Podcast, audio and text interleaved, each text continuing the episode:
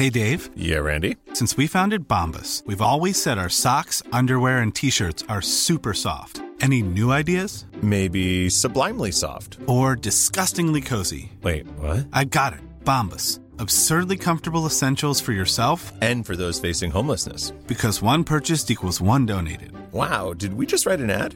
Yes. Bombas. Big comfort for everyone. Go to bombas.com slash ACAST and use code ACAST for 20% off your first purchase.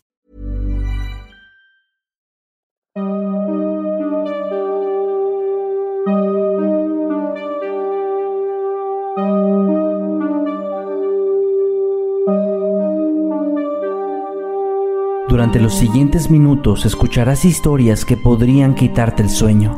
Cosas que pasan con mayor frecuencia de lo que podrías imaginar. Anécdotas vividas por personas reales, como tú, como yo. ¿Estás listo para escucharlas? Así que ponte cómodo y apaga la luz, porque yo soy Emanuel Morales. Y yo, Kevin García. Y estas son...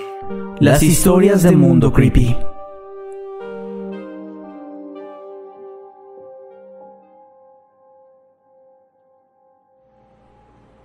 Esto ocurrió hace aproximadamente 15 años, cuando yo todavía vivía en casa de mis padres. Una cierta mañana mi mamá recibió una terrible noticia. El hijo de nuestra vecina, una señora que tenía en ese entonces unos 50 años de edad, había fallecido. No solo eso, pues al parecer su pobre madre lo había encontrado en su habitación con una soga atada al cuello. Fue sin duda una noticia impactante para todo el vecindario. Esta mujer era el tipo de persona que todos quisiéramos como vecina. Era atenta, no se metía en problemas con nadie y de vez en cuando nos llevaba un poco de comida o alguno de los deliciosos postres que solía preparar. Su hijo, que tenía alrededor de 25 años, era bastante callado. Parecía el típico chico introvertido que disfrutaba pasar el tiempo en casa en lugar de salir a fiestas o algo similar. Pero a pesar de esto, Nadie se esperaba algo así. Al paso de las semanas, nuestra vecina tomó el consejo de la mayoría de sus allegados y decidió hacer una venta de garage, pues el recuerdo de su hijo la atormentaba, así que decidió preservar un par de cosas y todo lo demás lo puso a la venta. Intentando apoyarla, todos los vecinos asistimos e incluso se hicieron carteles en vecindarios cercanos con la intención de atraer a más personas. Yo fui junto a mi mejor amiga y juntas compramos algunas cosas que nos parecieron interesantes. Ella, entre esas cosas, tomó un libro que llamó mucho su atención. La venta terminó un par de días después y con el dinero recaudado, nuestra vecina viajó junto a algunos de sus familiares a otra ciudad para poder ir a esparcir las cenizas de su hijo. Aproximadamente una semana después, recibí una llamada de mi mejor amiga. Estaba alterada, hablando tan rápido que yo en un inicio no pude entender nada de lo que me decía. Finalmente logró calmarse y me dijo que había guardado el libro que compró y que justo ese día había intentado comenzar a leerlo, pero que se topó dentro con algo que no se esperaba en lo absoluto. Al parecer, el hijo de la vecina había utilizado ese libro como una especie de diario, donde relataba lo triste que se sentía, lo miserable que era su vida desde que su padre había muerto, y prácticamente en cada página se podía notar cómo la vida de este hombre iba en picada, llevándolo hasta el punto en el que tomó aquella terrible decisión. Sin embargo, esto no era todo pues parte de lo que confesaba en ese diario era cómo tenía pensamientos constantes, voces, como él las describía, que le pedían hacer cosas horribles, asesinar a su madre, a los perritos de la calle y agredir y abusar físicamente de las chicas del vecindario. Él describía con lujo de detalle cómo planeaba hacerlo, y entre todas las personas que mencionaba estaba mi nombre. Él había pasado días y días estudiando mis rutinas, mis horarios, sabía cuando yo estaba sola en casa y también sabía cuando mi amiga iba a visitarme. Todo lo que mi amiga me estaba describiendo por llamada era completamente horroroso, era asqueroso y sobre todo me hizo sentir escalofríos tan fuertes que incluso me dolía un poco la piel. Había hecho lo mismo con las demás personas en la lista, Todas ellas eran mujeres, personas del vecindario, de su escuela o de su trabajo, gente cercana a él. En algunos casos incluso describía cómo podría arrebatarles la vida de formas tan inhumanas y crueles que solo recordarlo me provoca ansiedad y ganas de llorar. Tomamos la decisión de vernos al día siguiente y leer juntas todo lo que este hombre había escrito. Al final, pensamos que lo mejor sería no exponer la información al mundo, pues la pobre mujer no merecía pasar por más sufrimiento, así que terminamos quemando el libro. Ella ya falleció hace un par de años y hasta el día de hoy el secreto sigue guardado entre mi amiga y yo.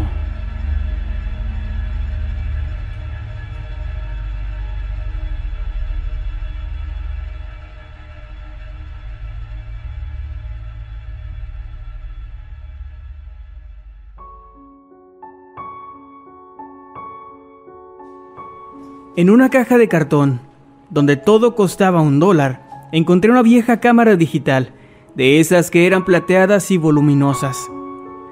Le di el dinero a la anciana y me llevé la cámara a casa para ver si funcionaba, aunque de no ser así, de todas formas pensaba tenerla simplemente como un adorno en mi repisa. Efectivamente, esa cosa no funcionaba, pero al inspeccionarla detalle me di cuenta de algo.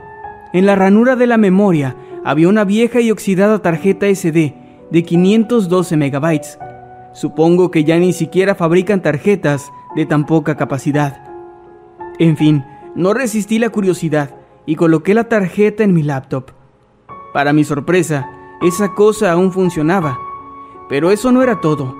Tenía una sola carpeta de archivos y esperaba encontrarme con algunas fotografías familiares viejas o algo así pero no estaba preparado para lo que vendría después de dar doble clic. 267 fotografías en calidad muy baja. 267 fotografías casi exactamente iguales. 267 fotografías de un hombre adulto usando un pañal de bebé junto a una de esas muñecas inflables que llevaba un vestido de novia. Lo único que cambiaba entre cada foto era que la muñeca llevaba un vestido diferente cada vez. Sin duda, lo más extraño que he visto en mi vida.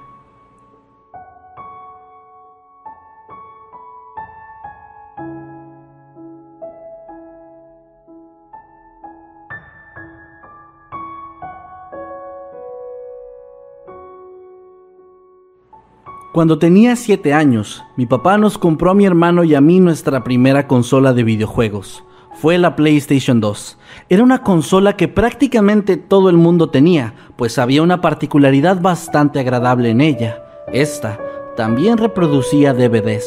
Tal vez ahora suene viejo, pero en el momento esta era una cualidad bastante interesante. Así que además de jugar los pocos juegos que nos compraban de vez en cuando, también íbamos a Blockbuster a rentar algunas películas. Y tengo que decirlo de manera casi obligada, esos eran buenos tiempos. Sin embargo, hubo una época en la que solíamos ir en familia a los mercados de pulgas, los bazares, ventas de garage y todo ese tipo de cosas. Se convirtió en una actividad regular que disfrutábamos bastante, incluso cuando no comprábamos nada, pues el solo ver cosas interesantes bastaba para saciar nuestra curiosidad. En una ocasión, nos topamos con un puesto de películas. Había de todo tipo, de animación, de acción, comedia, drama, terror. Incluso alcanzamos a ver una caja un poco más oculta con contenido para adultos. Sin embargo, nuestra atención se enfocó en las animaciones. Éramos fanáticos de películas como Shrek, Toy Story, entre otras, y buscamos alguna de ellas entre el montón. Encontramos un DVD de El Camino hacia el Dorado, uno de Toy Story 2 y por último, uno de una película que no conocíamos pero que llamó nuestra atención, Osmosis Jones. Parecía divertida, así que la tomamos y pagamos con los ahorros que teníamos de la semana. Al llegar a casa vimos Toy Story y guardamos las otras dos películas. No estoy seguro de cuántos días pasaron, pero en uno de ellos yo me encontraba solo en la habitación, pues mi hermano había ido a clases de natación con mi padre y mamá estaba preparando la cena. Así que saqué la caja de DVDs, donde solíamos guardarlos, y me dispuse a ver una película. Osmosis Jones llamaba mi atención mucho menos ahora que el día que la compramos, pero pensé que si no era buena, al menos podría matar el tiempo con ella. Así que encendí mi PlayStation 2 y coloqué el disco dentro. En el momento no noté que el disco no tenía la imagen impresa de la portada, como normalmente suele suceder con las películas originales. La consola comenzó a leer el disco y momentos después comenzó a reproducir un video. Iniciaba con la toma general de una casa. Nada particular, solo era una casa. Después se podía ver cómo un automóvil llegaba y de él bajaba una familia. La cámara enfocaba directamente hacia dos pequeñas niñas, haciendo un acercamiento bastante claro. Ya para este punto me resultó extraño que no hubiera créditos o algo similar. Creí que podría tratarse del avance de alguna película o algo así, pero no, este no era el caso. Había un corte y se podía ver que ahora era de noche. El padre de familia salía de la casa, se subía al auto y avanzaba por la calle, alejándose rápidamente. Entonces había otro corte más. Ahora se podía ver desde una de las ventanas la cocina de la casa. Ahí estaba la madre de familia y al fondo las niñas viendo televisión. Fue hasta ese punto cuando noté que este video era de otro país, pues se podía escuchar la voz de las caricaturas en un idioma que yo desconocía por completo. Otro corte más, y ahora la toma mostraba cómo el camarógrafo estaba abriendo la puerta del patio trasero de la casa. Después entraba y comenzaba a escabullirse dentro. Fue justo en ese momento en el que incluso a mis siete años de edad noté que algo estaba realmente mal. Tenía una sensación de terror y nerviosismo y quería quitar el video, pero me sentía congelado, incapaz de moverme. El tipo caminaba por la casa y subía las escaleras hasta toparse con un cuarto que parecía ser de visitas. Luego abría otra puerta y se notaba que era la recámara principal, donde se le podía ver a la madre dormida. Después abrió la puerta del cuarto de las niñas y las observó por un tiempo que me pareció eterno. Finalmente salió de la misma forma sigilosa en la que había entrado, y la última toma de este extraño video era la casa desde lejos, con un mensaje que apareció en la pantalla. El idioma, como dije antes, era incomprensible para mí, pero era claro que se trataba de una amenaza, pues el tipo mostraba frente a la cámara un cuchillo bastante grande y lo movía de forma burlona de un lado a otro. Gracias al miedo que tenía cuando la pantalla se puso en negro, lo único que pude hacer fue extraer el disco, guardarlo en un sitio donde nadie pudiera verlo y bajar con mi mamá, intentando fingir que nada había pasado. Sé que debí decir algo, pero en aquel momento tenía la sensación de que me iban a regañar o algo similar, como si yo fuera culpable por lo que acababa de ver. Al día siguiente simplemente tiré el disco a la basura y no supe jamás qué fue lo que pasó. Los tipos del puesto de películas siguieron ahí por un tiempo más y después se fueron, no sé si a otro mercado o de la ciudad, pero jamás volví a verlos.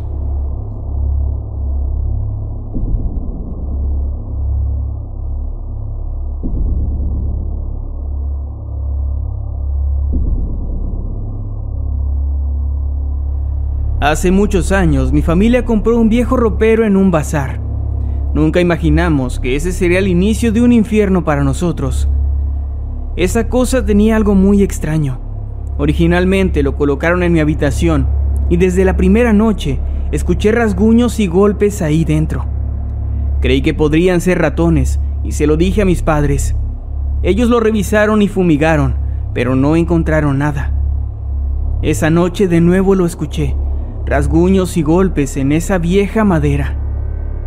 Tiempo después les dije a mis padres que no quería tener ese mueble en mi cuarto, y ellos lo colocaron en su propia habitación.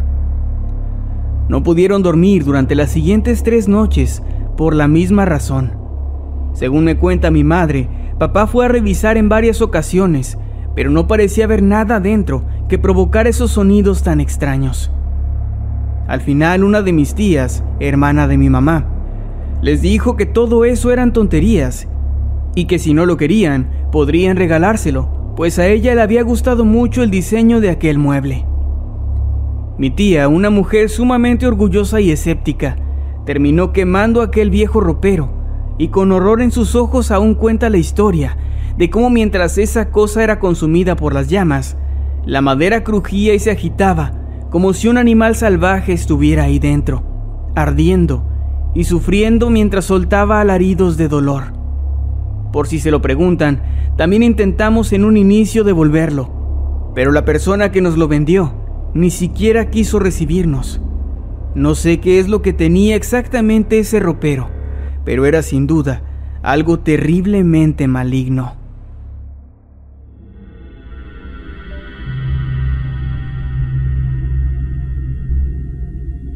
No sé y no creo que esto que me sucedió haya sido algo paranormal pero de lo que sí estoy seguro es que fue sumamente extraño y hasta hoy me sigue perturbando el simple hecho de recordarlo.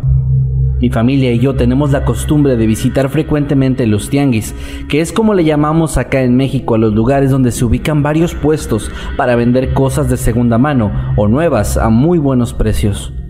En una ocasión recuerdo que fuimos a buscar un ropero para la habitación de mi hermano menor, después de recorrer varios lugares y comprar algunas cosas totalmente diferentes a lo que originalmente íbamos a buscar.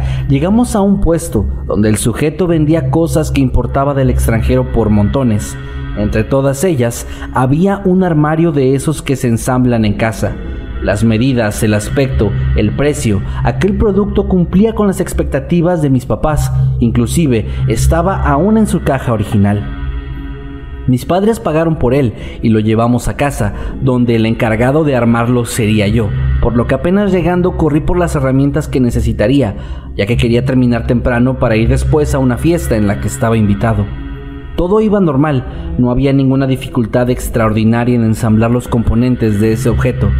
Sin embargo, la incomodidad llegó cuando, buscando un desarmador en el suelo, encontré una pequeña tarjeta.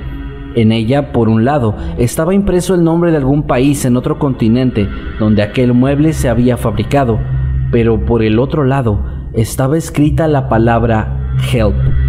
No me atrevería a decir que con sangre, pero lo que usaron como tinta se le asemejaba muchísimo.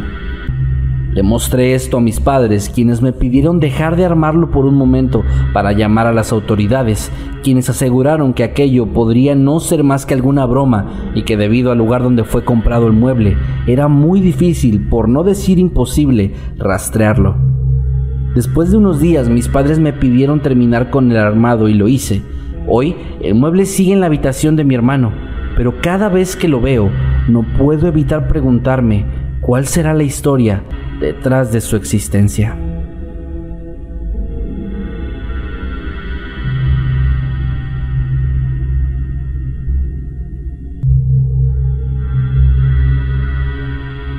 Hay pocas cosas que me den más miedo que los osos de peluche. Pareciera ser algo ridículo a mis más de 50 años, pero no es así. Aunque no lo crean, este miedo tiene una razón de ser. Cuando tenía unos nueve años, mi papá y yo visitamos un bazar cerca de la que en ese entonces era nuestra casa. Ahí, entre ropa, libros y artículos domésticos, había una caja que me llamó mucho la atención. Juguetes en oferta, decía una leyenda mal escrita con plumón negro, en uno de sus costados. Como cualquier niña de esa edad, me emocioné, soltando la mano de mi papá, justo después de decirle que iría a ver qué encontraba ahí. Comencé a hurgar entre las muñecas de plástico, bloques de Lego, yoyos y varios juguetes más, pero ninguno lograba cautivarme, hasta que encontré en la parte más profunda de la caja un pequeño oso de peluche de color café. Me encantó la mirada que tenía y el pequeño corazón rojo que sujetaba entre sus manos. Al instante lo llevé a donde estaba mi papá, quien con la excusa de que ya tenía varios peluches se negó a comprármelo aunque terminó cediendo después de varios minutos de insistencia. Llegamos a casa y yo iba emocionada de tener un nuevo oso de peluche. Sin embargo, mamá me lo quitó, ya que cuando llegamos se dio cuenta de que dicho juguete despedía un olor extraño y muy desagradable.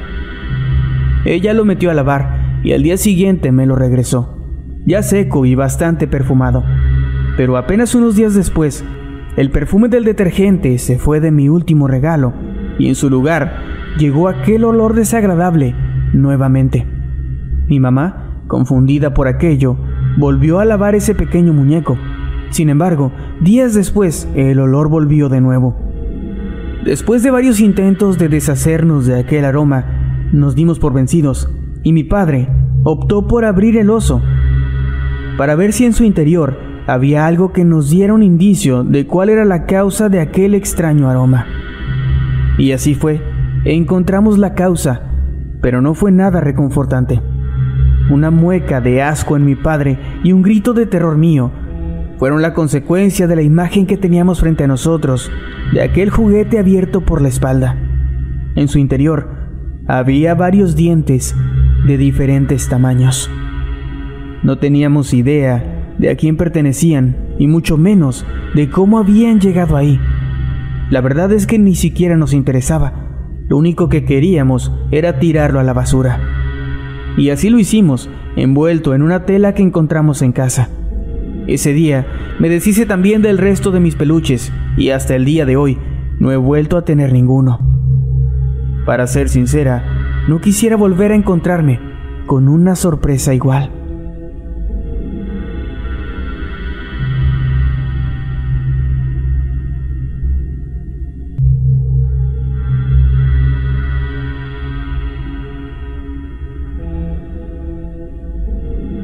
Una parte bastante cotidiana de mi vida era visitar los bazares de mi ciudad, ya que era fanática de las ofertas y cosas raras que me podría llegar a encontrar. Pero todo esto se acabó cuando llevamos a Linda a casa. Linda era una pequeña muñeca que mi hija había encontrado en uno de estos lugares. Era realmente bonita, hecha totalmente de trapo, con una enorme sonrisa en su rostro y ojos de botón. Su rostro se me hacía bastante conocido, así que supuse que habría salido en algún programa de televisión, aunque no estaba segura de eso. El nombre lo recibió gracias a mi hija, quien fue quien la bautizó así. A mi pequeña le había encantado desde que la encontró, por lo que apenas la tuvo en sus brazos no la soltó absolutamente para nada.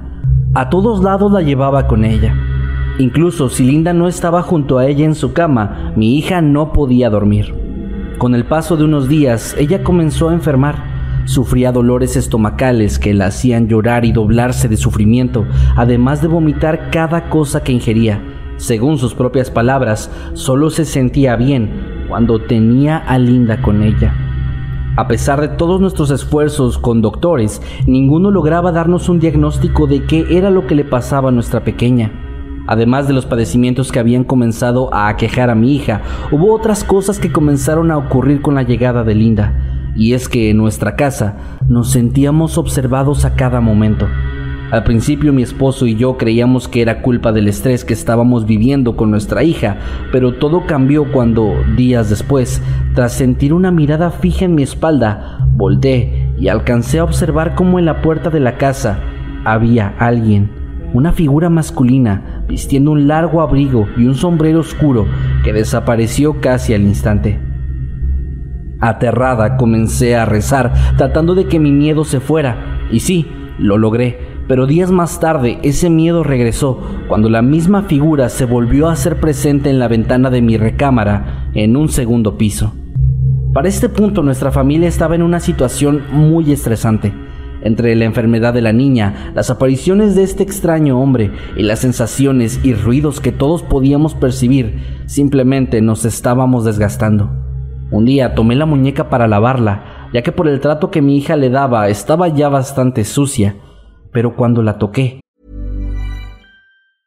If you thought the only way to get a more defined jawline with natural looking results was through surgery, think again. Juvederm Volux XC is a non surgical injectable gel filler that improves moderate to severe loss of jawline definition and can help you achieve natural looking results with little downtime. Even better, this improved definition lasts up to one year with optimal treatment. No maintenance required. Improve jawline definition for a smooth, sculpted look with Juvederm Volux XC. For important safety information and to find a licensed specialist, visit juvederm.com. That's J U V E D E R M.com. Not for people with severe allergic reactions, allergies to lidocaine, or the proteins used in Juvederm. Common side effects include injection site redness, swelling, pain, tenderness, firmness, lumps, bumps, bruising, discoloration, or itching. There's a risk of unintentional injection into a blood vessel, which can cause vision abnormalities, blindness, stroke, temporary scabs, or scarring. Talk to a licensed to find out if it's right for you. Sentí dentro de su relleno algo rígido, así que decidí abrirla. Y una vez que lo hice, mi sangre se heló por completo. En su interior había una especie de mezcla hecha de cabellos, ramas de árbol y un líquido viscoso que producía un olor nauseabundo en el trapo del que estaba formada Linda. Esperé a que mi esposo llegara a casa y entre ambos tomamos la decisión de deshacernos de aquello, y justo fue lo que hicimos. Después de llevarla a bendecir, le rociamos combustible y le prendimos fuego en nuestro patio. Una vez que aquella muñeca dejó de existir, ni las enfermedades, ni las figuras o el acoso paranormal volvieron a nuestro hogar, al igual que cualquier otro juguete de lugares desconocidos.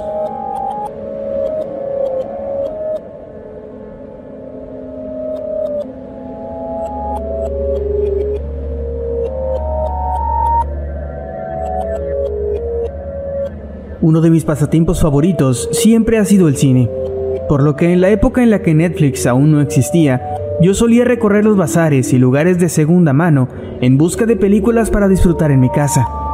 Siempre encontraba joyitas escondidas que de otra forma difícilmente habría logrado ver. Pero no todo ha sido tan bueno con ese pasatiempo, pues en una ocasión, hace ya varios años, mientras caminaba por el mercado de mi ciudad, me encontré con un puesto donde vendían de todo un poco. Entre toda aquella variedad de cosas, había una caja que me llamó la atención. Y es que no era para menos, estaba completamente llena de cassettes de VHS. No lo pensé mucho y le pregunté al encargado el precio por aquella caja completa. Después de titubear un poco, el joven me pidió 100 pesos por ella, así como estaba, una oferta que no podía dejar pasar. Saqué el dinero y rápidamente me fui a mi casa, esperando disfrutar de las películas que había conseguido. Cuando llegué a mi destino, me acomodé en la sala para elegir el filme que vería, pero me llevé una sorpresa cuando me di cuenta de que la mayoría de esos cassettes no tenían ni siquiera una etiqueta, y los que la tenían eran películas que ya conocía.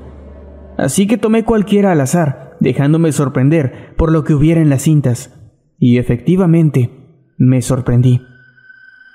En todos y cada uno de los cassettes no había más que imágenes extrañas, la mayoría tomadas en una especie de bosque, que alternaban entre la grabación de una casa a lo lejos y un grupo de personas alrededor de una especie de muñeca, hecha con algo que parecía ser carne y cosida con costuras toscas y sin cuidado.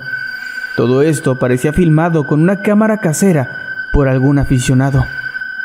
Estas secuencias estaban con alguna diferencia mínima, en todas y cada una de las cintas.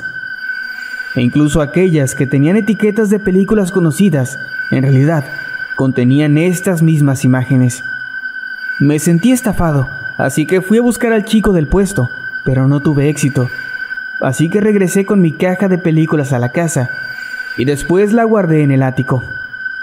Durante esa noche tuve pesadillas muy extrañas, donde era yo quien portaba la cámara que grababa las secuencias contenidas en aquellas cintas. Eso me inquietó mucho, pero pensé que sería consecuencia de mis sensaciones de haber sido estafado. Sin embargo, al día siguiente y durante varias semanas, estas pesadillas se hicieron presentes una y otra vez, todas y cada una de las noches, y casi al instante en el que lograba quedarme dormido. Pero eso no fue todo, Junto a esas pesadillas, también comenzaron a llegar sucesos extraños en mi casa. Cada momento que pasaba ahí dentro, me sentía observado. Escuchaba voces que pronunciaban al unísono cosas que no lograba entender. Pero el punto más aterrador fue la última noche que tendría aquella caja en mi hogar. Recuerdo que esa madrugada comencé a tener de nuevo esa pesadilla recurrente, pero en esta ocasión algo había cambiado. En medio de aquel círculo de personas no estaba la muñeca de siempre. Estaba yo, atado, mientras todos a mi alrededor pronunciaban en coro aquellas palabras que nunca logré entender. En mi desesperación comencé a forcejear hasta que desperté. Estaba sudando y gritando, y con las marcas de lo que parecía ser una soga en mis manos. No pude volver a conciliar el sueño por el resto de la madrugada. Todo en mi vida parecía estar muy mal desde la llegada de aquellas cintas a mi casa.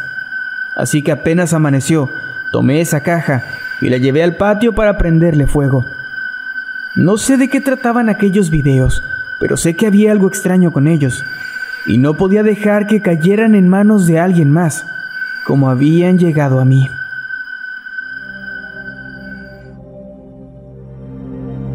Esto me ocurrió hace aproximadamente 10 u 11 años. Afortunadamente, no recuerdo bien la fecha. Yo siempre he sido un aficionado de la música, de esos que la gente suele llamar melómanos. Este gusto lo heredé de mi abuelo, quien siempre había tenido el sueño de ser un gran cantante.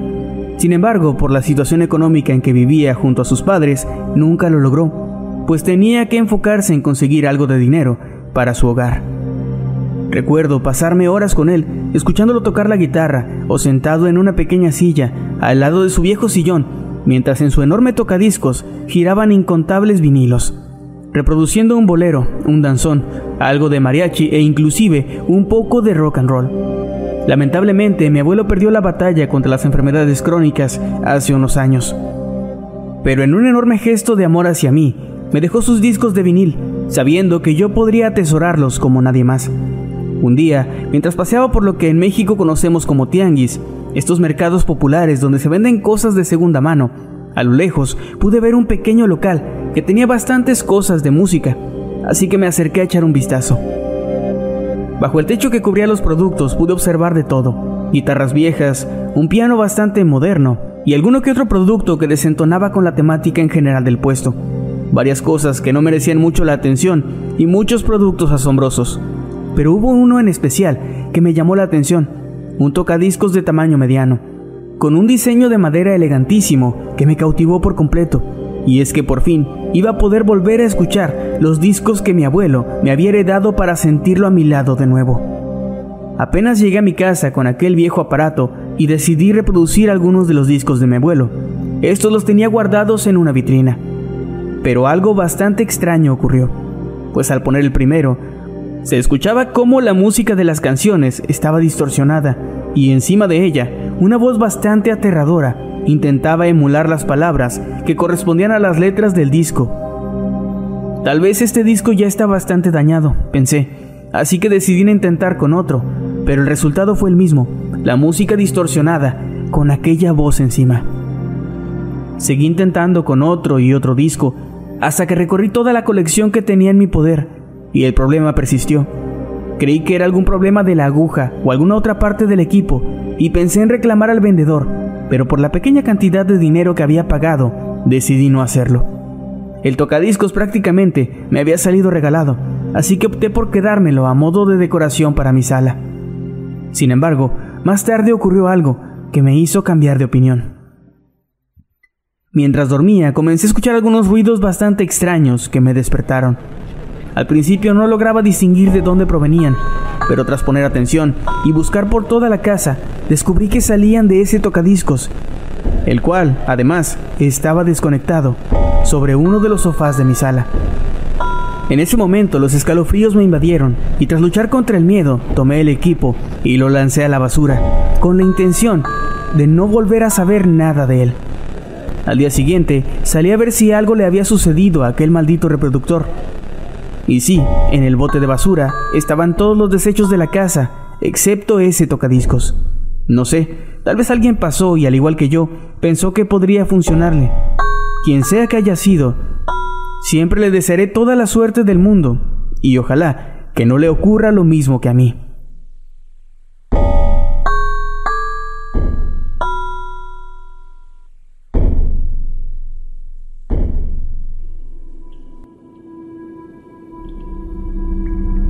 Siempre he sido bastante aficionada a lo paranormal, el esoterismo y todas esas cosas que a muchas personas les causan aversión o miedo.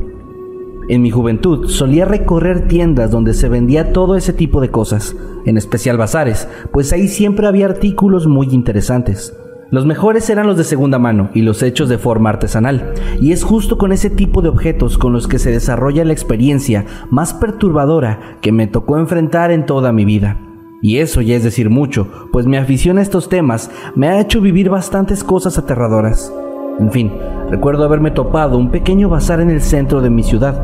Movida por mi curiosidad decidí entrar. No buscaba nada en específico, solamente quería ver si había alguna cosa interesante en su interior, Mientras recorría el local y observaba con cuidado las vitrinas sin lograr encontrar nada que de verdad me atrapara, hasta que al fondo de una de ellas alcancé a observar lo que parecía ser una tabla de madera con letras y unas figuras muy bonitas, pero también algo mal hechas, tapada por otras cosas que había encima de ella. Le pregunté a la chica que atendía el sitio qué era aquello, y ella con un gesto que dejaba notar algo de incomodidad y bastante preocupación, me dijo que se trataba de una tabla de Ouija sumamente antigua. Obviamente no pude resistirme a comprar el objeto, pero al preguntar su precio, la muchacha me aseguró que tenía órdenes de no aceptar ninguna especie de pago por ella, que esta era simplemente gratuita. No podía rechazar una oferta de este tipo, así que tomé la Ouija y la llevé a mi casa en una bolsa de papel bastante linda que la chica me entregó. Una vez en mi casa, acondicioné una de las paredes de mi habitación para ponerla a modo de adorno, pues era solamente el tablero. La verdad me encantó cómo se veía, le daba un toque bastante místico al resto de las cosas que yo tenía en mi cuarto. Pasaron alrededor de dos meses y si bien no había ocurrido nada paranormal, sí empezaron a suceder bastantes cosas extrañas y también lamentables en mi vida. Lo primero fue una extraña enfermedad que invadió a mi hermano menor, haciendo que perdiera la vida en tan solo una semana. Fue un golpe durísimo, pues él era un adolescente de apenas 13 años, bastante activo y sumamente alegre, y el ver que en cuestión de días su vida se había esfumado fue devastador para todos.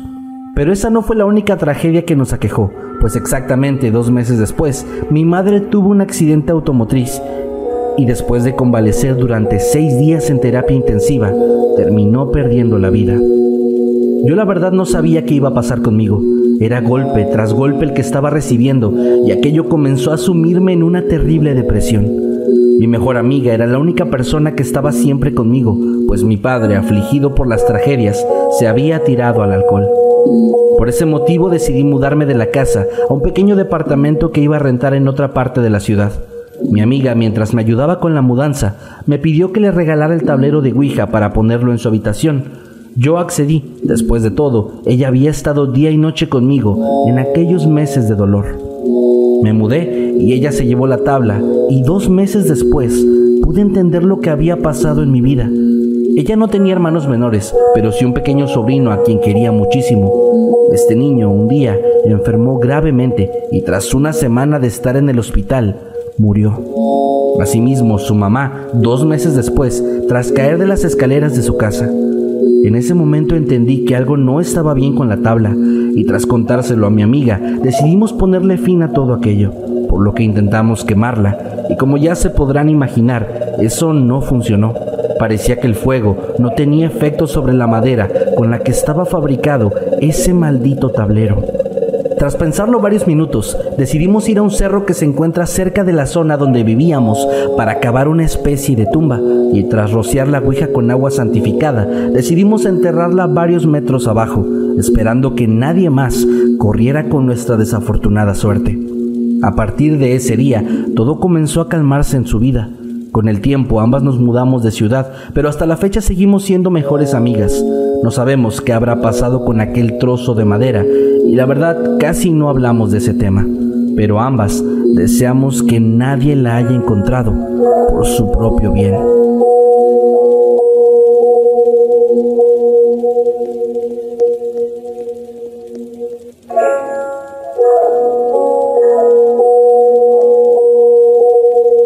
Sé si lo que me sucedió haya sido algo paranormal, pero tampoco es algo que pueda explicar muy fácilmente.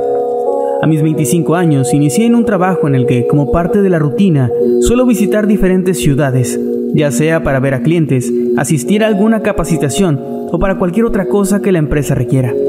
En fin, al principio sentía esto bastante pesado, pues casi siempre estaba en carretera o en un avión. Por este motivo decidí comenzar a recorrer los lugares populares de las ciudades que visitaba, como una forma de hacer más ligera mi estadía en ellas.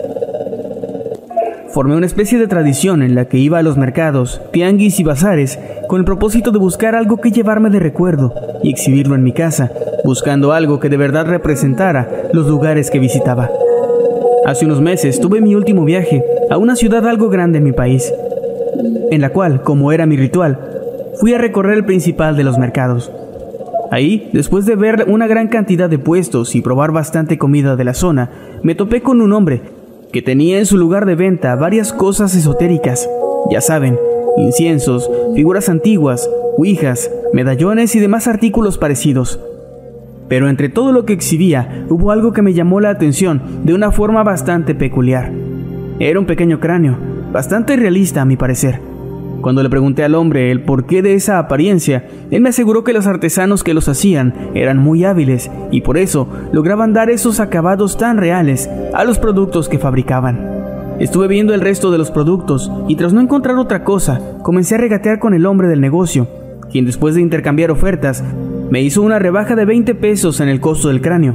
Accedí y así salí del lugar bastante contento con mi adquisición, pues era una pieza bastante interesante que daría un muy buen toque a mi casa. Al día siguiente de mi visita al mercado regresé a mi pequeña ciudad. Sin embargo, desde que salí a carretera, comencé a sentir algo bastante extraño. No sé, era como una vibra muy negativa, como si algo no estuviera bien dentro de mi auto. Creí que era el cansancio, pues ya había hecho varios viajes seguidos, así que decidí no pensar más en eso y seguir atento a la música en la radio. Llegué a casa y la sensación no se iba, pero en esa ocasión me di cuenta de que ya había descubierto su origen. Aquel pequeño cráneo era el motivo. No podía verlo sin sentir algo muy raro, además de que cuando estaba en algún otro lugar de la casa sentía que alguien me observaba. Aquello me inquietó bastante, por lo que decidí no ponerlo en mi sala, como lo había pensado en un principio. En lugar de esto, lo guardé en un baúl a los pies de mi cama. Esa noche me fui a dormir, o bueno, a intentar dormir, pues la sensación de ser observado simplemente no se iba. Y así fue durante varios días. Me sentía acosado, como si alguien me observara en mi casa y en cada sitio al que iba. Aquello se prolongó por alrededor de dos semanas, hasta una noche en la que unos gritos en el patio trasero me despertaron. Salí corriendo a asomarme y me topé con un hombre muy extraño. Era muy delgado, con una barba prominente y desaseada, así como ropa llamativa y desgastada. Pero su aspecto no era lo más extraño, sino el hecho de que en sus manos tenía aquel pequeño cráneo que había comprado en aquel bazar. El hombre estaba abrazando y besando a este cráneo mientras gritaba fuertemente, Es él, es mi hijo, por fin puedo verlo de nuevo. Yo estaba en shock, no sabía cómo ese sujeto había logrado entrar a mi casa, y aún peor, cómo es que había abierto ese baúl que estaba a los pies de mi cama. No sabía quién era o qué intención tenía, pero de un momento a otro volteó a verme, y tras unos segundos de fijar sus ojos en los míos, simplemente salió corriendo y saltó la cerca del perímetro de mi terreno. Yo fui detrás de él, pero no logré encontrarlo por ningún lado. Fui a levantar una denuncia a la policía solo para prevenir que aquel sujeto volviera a entrar a mi casa, y aunque no me ayudaron mucho, el hombre no volvió. Se fue junto con ese cráneo y también con las horribles sensaciones que llevaba semanas experimentando. Como dije al principio, tal vez mi anécdota no sea precisamente paranormal, pero sin duda es la cosa más extraña y aterradora que me ha pasado en toda mi vida.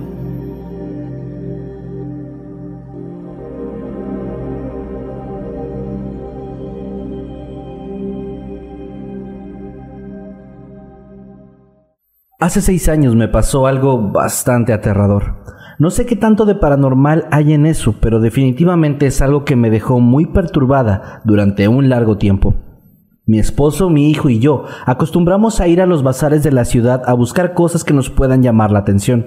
Ahí hemos conseguido todo tipo de artículos, desde juguetes para mi hijo hasta muebles para la casa o herramientas para mi marido. En una de nuestras tantas vueltas, mi hijo que tenía cuatro años en ese momento encontró una hermosa mochila que rápidamente lo cautivó. Era de su color favorito y tenía un par de ruedas que la hacían muy funcional además de estar todavía en su caja, aunque esta última se encontraba un tanto dañada. Pero lo que más me gustó fue que el empaque decía que esta contaba con GPS, por lo que, además de excelente opción para los útiles escolares, también lo era para poder cuidar a mi pequeño, pues recién iba a entrar a preescolar. Ese día recuerdo que los tres llegamos a casa emocionados, cada quien con lo que había comprado en el bazar. Mi hijo ya quería utilizar la mochila, pero le dije que todavía tenía que esperar unas semanas hasta que iniciara oficialmente el ciclo en su escuela. Y así fue. Pasaron dos semanas más y comencé a preparar todo un domingo por la noche para el primer día de clases de mi hijo, sus uniformes, sus zapatos y por supuesto su mochila, a la cual configuré con el GPS directo a mi celular a través de la aplicación que el empaque señalaba. Mi hijo fue a la escuela al día siguiente y todo transcurrió con total normalidad, al menos durante los primeros tres días, pues al cuarto En una tarde, mientras me encontraba cocinando, alguien tocó la puerta. Al salir a ver quién era, me encontré con dos policías y una pareja que después me enteraría que eran marido y mujer. Estos aseguraban que habían llegado a mi casa, pues se encontraban rastreando el caso de un pequeño que llevaba cerca de dos meses desaparecido. Este pequeño tenía una mochila con un sistema de GPS integrado, el cual estuvo apagado durante el tiempo de la investigación, hasta tres días atrás, cuando se envió una alerta al celular de la madre del niño, señalando como ubicación mi casa. Yo no terminaba de entender qué pasaba, así que les mostré la mochila del niño y en ese momento la pareja rompió en llanto. Era exactamente igual a la que su hijo llevaba el día que desapareció. Ver al matrimonio llorando, abrazados e imaginándose lo peor, me conmovió y decidí ayudar en todo lo que pudiera, así que entregué la mochila que mi hijo tanto quería, el empaque y le señalé el lugar donde lo había comprado. Era todo lo que podía hacer por ellos. Los policías y el matrimonio me agradecieron y se retiraron, esperando encontrar con el paradero del niño. Por mi parte y la de mi familia, no terminábamos de entender qué estaba pasando, pues se suponía que aquel objeto era nuevo. Los días pasaron y en uno de nuestros recorridos por la ciudad llegamos al bazar donde habíamos hecho aquella compra. Para nuestra sorpresa, el negocio estaba cerrado, las puertas aseguradas con una enorme cadena y sellos de color amarillo con negro en los que se leía una leyenda que solo rezaba clausurado. Nunca volví a saber nada de aquella pareja, de aquel negocio y mucho menos de aquel niño. No sé si lo encontraron y si lo hicieron, tengo idea de si fue con vida o no. Siendo también madre de un niño, la única cosa en la que puedo pensar es que espero que ese pequeño se encuentre bien, al igual que su familia.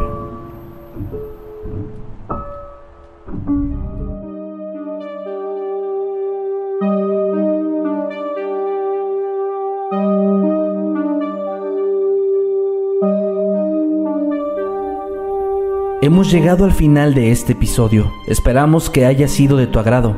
Recuerda que puedes escucharnos cada lunes y viernes y puedes seguirnos a través de todas las redes sociales como arroba emanuel-night y arroba Kevin Buenas noches